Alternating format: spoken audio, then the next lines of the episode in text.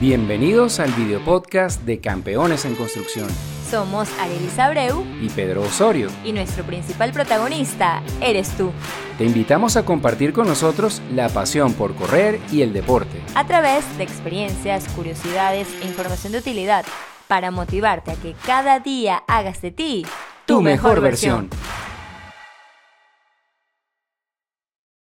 Bueno, bienvenidos campeones a este micro de Campeones en Construcción. En esta oportunidad vamos a estarles hablando, Arelis y yo, en este... Hola, campeones. Me estoy riendo, Arely, porque el tema de hoy yo creo que es súper jocoso, de esos que... Que aquí nos vamos a destapar, como dicen. vamos a hablar, señores y señoras, de algo súper importante, de esas cosas que nos suceden como corredores. Y no contamos nunca. ¿Y por qué no las contamos? Porque, bueno, porque a veces son un poco vergonzosas, entonces hoy nos vamos a atrever a ponerlas al descubierto. Eso, eso, es lo que te, eso es lo que te iba a decir. Así que bueno, Arely, podemos comenzar por algo que a mí me suele pasar bastante, ¿no? Sí. Eso de las idas escondidas al baño eh, yo le diría el efecto chicharra. O sea, no, sé, si, no sé si los varones hacen más pis que las niñas o es un efecto de nervios, pero siempre cuando corro con varones, que generalmente es muy frecuente, pues siempre tienen una parada mucho más que yo. Entonces yo no sé si tiene que ver con el género de que hacen mucho más pipí que nosotras, por así decirlo, pero bueno. Mira, yo creo que las mujeres logran desarrollar una capacidad mayor de aguante que nosotros, porque como ustedes no pueden ir en cualquier sitio, es verdad. Ustedes a lo largo Aunque de la a veces eso no es para nosotros porque acarrea un poco un montón de cosas que, que, que, no deberían pasar, pero pero, confiésale a la audiencia, tú has aprendido a yo ir lo baño aprendí, en el monte señor. conmigo también, sí. Bueno, no contigo, vamos separados, tú por tu lado y yo por el mío, podemos hacer la misma parada. Hay que aclarar el punto, pero lo que quise decir es que has aprendido cómo ir al baño. Hay unas técnicas, de hecho, para poder ir a ser eh, número uno al monte en cualquier lugar o en plena carretera, señores. Pero, ¿cuál es tu técnica o cómo Mira, a mí me pasó Eh. algo súper cómico porque cuando yo estoy entrenando en Madrid, en la casa de campo, yo estoy con los compañeros del, del grupo y yo de repente veo que hay gente, a mí me da un poquito de vergüenza que la gente me vea a mí orinando, vamos a hablar y a decir las cosas como son. Entonces, ¿qué es lo que hago yo? Yo voy y me acerco al árbol, a uno que vea de tronco grueso, no, eso sonó medio raro, pero...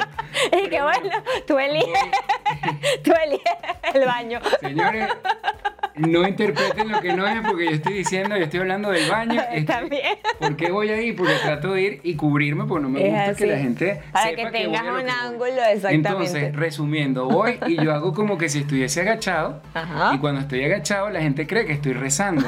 Entonces me dice, ¿a quién le estás rezando? Yo le digo, bueno, el tema de la Pachamama, de los árboles y bueno, como Bueno, entre pero naturaleza. te sale bien, entonces reza, ya sabemos que rezas mucho, rezas mucho poco cuando vas a entrenar. Mira, Pero sabes que lo peor no es el número uno, lo peor es el número dos. Ah, yo no, creo bueno, que ahí la cosa se pone grave. Te voy a, te voy a preguntar, hacer una pregunta aquí clave. ¿Cuántas medias has dejado por ahí? Bueno, tú sabes muy bien que una, ya yo sé que el objetivo del micro de hoy es darme a mí, no es a, a los campeones de construcción, sino a Pedro Osorio al No, descubierto. no, yo tengo las mías, Ah, tranquilo, bueno. tranquilo. Más de una, para serte sincero. Y no solo las medias o los calcetines, como diríamos en España, ¿Qué más has dejado por ahí? bueno, los interiores, los calzoncillos. eh, a veces corro rueda libre porque, bueno, se acabó la cosa. Ah, bueno. Y, y he aprendido también a ir en la naturaleza. Tú cuando estás con la naturaleza, dejes de sentirte parte de la Libre. naturaleza. Y si tienes un llamado de la naturaleza, puedes acudir a él y hazlo de la mejor forma. Bueno, pero también hay unas herramientas que podemos llevar para que esta ida imprevista al baño pues sea exitosa.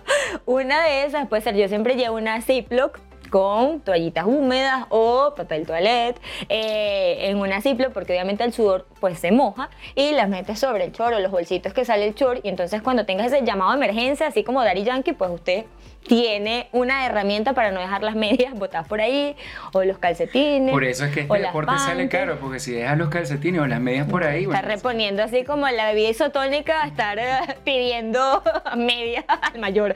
Mira, pero hay más puntos, no nos extendamos tanto ya con Es el tema verdad. de ir al baño. Perderlos verdad. en el recorrido, ¿te ha pasado alguna vez? Ay, a mí no, pero sí conozco a uno que sí.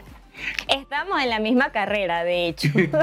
Eh, eh, Íbamos a hacer 5 kilómetros.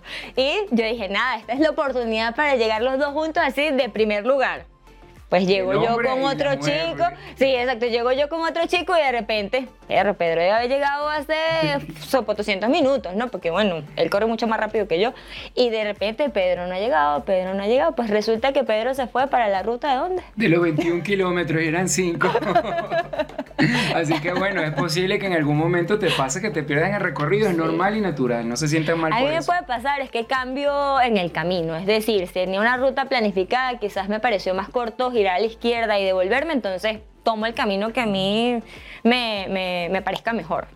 Mira, no cargar el reloj o que te falle el reloj durante el Ay, eso entrenamiento, sí durante la competición, también. te ha pasado. Sí, en la, o sea, en carrera no me ha pasado, pero sí me ha pasado en entrenamientos que de repente se me olvidó cargar el reloj y cuando llego pues no tiene batería o dejé el reloj.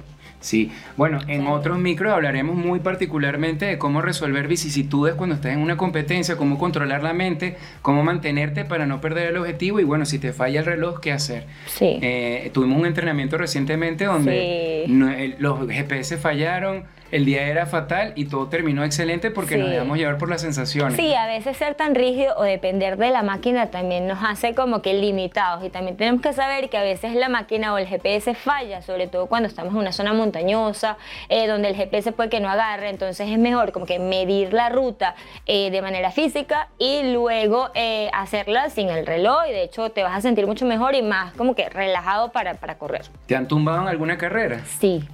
Me tumbaron y casi, bueno, casi me dan unos golpes adicionales. Así, parece cómico, pero de verdad que ese día me asusté muchísimo porque eh, generalmente los élites, eh, en ese momento yo no corría rápido y tampoco soy élite, aparte, a- adicionalmente que me llamo mi élite, pero no estoy en ese rango, se jalan por la camisa de atrás cuando vas como saliendo y sale muy rápido. Resulta que me jalaron a mí y la otra persona jaló a otro y justamente una corredora muy importante venezolana eh, se cayó delante de mí. Cuando ella voltea, pues aparezco yo. y ella así como que me tumbaste, ¿sabes? Y justamente la persona que iba atrás como que se dio cuenta y le dice, no, ella no fue y arrancamos otra vez a la marcha, ¿no? Entonces, en esa vez no me caí yo, se cayó una compañera.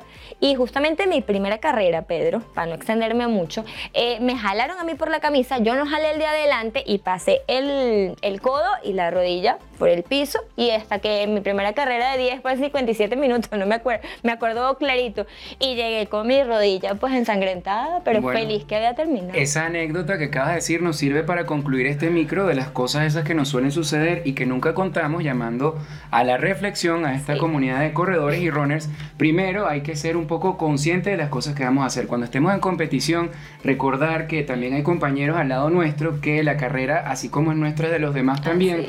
Y que por nuestros objetivos o nuestra ambición o nuestra desesperación del momento, no debemos de ir más rápido o no debemos de cometer imprudencias, sobre todo en las salidas. Yo ahorita en el Sí. maratón de Valencia lo vi, un- varios corredores que salían y que y pensaban que iban a agarrar la carrera, a ganar, perdón, a ganar la carrera en el primer kilómetro. O sea, salían Sí. a unas velocidades que no podían salir y se llevaron por el medio varias personas y que te echen a perder a ti tu maratón o tu carrera en el primer kilómetro me parece que es bien decepcionante y bien desagradable. También hay Así que hacer tipo un llamado a conciencia ahorita que me estoy acordando, porque hay muchos papás que es muy bonito que entrenes con tus hijos cuando están en carriola o en coche, pero es muy imprudente que te colocas en la parte delantera cuando los corredores rápidos van a salir, porque alguno puede tropezar con una rueda, inclusive los corredores que no son tan rápidos pueden tropezar con una rueda y puede ocurrir un accidente pues sin necesidad. De hecho, en las reglas creo que aparece. respetar los corrales de salida o los cajones de salida. si tú no corres la velocidad que debes de correr para el cajón en el que estás, pues no te ubiques ahí porque van a haber corredores más rápidos que tú y vas a obstaculizar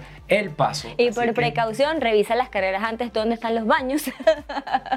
por si hay un llamado a emergencia, como dije antes, para que lo resuelvas eh, al 100%. Así que bueno, esperamos que estas cosas que nos pasan, que no contamos y que les acabamos de contar en este episodio de Campeones en Construcción, De todas maneras, si tienes alguna otra, pues déjala en los comentarios que segurita- segurísimamente vamos a hablar de ella en los próximos micros o, en, o por y, Instagram. y que no me dejaste decir, Ah, les haya servido de algo y que bueno, que lo apliquen y que si se es. identifican con nosotros, pues que cuenten y nos comenten en las redes sociales. Así que nada, sigue este, dándonos like para seguir haciendo contenido de calidad. Nos vemos en la próxima para seguir construyendo. Campeones.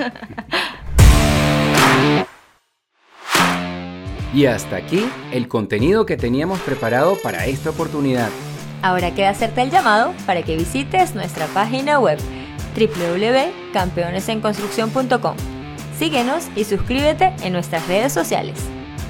déjanos tus comentarios, danos un like y comparte este contenido para que así permitas que sigamos juntos construyendo campeones.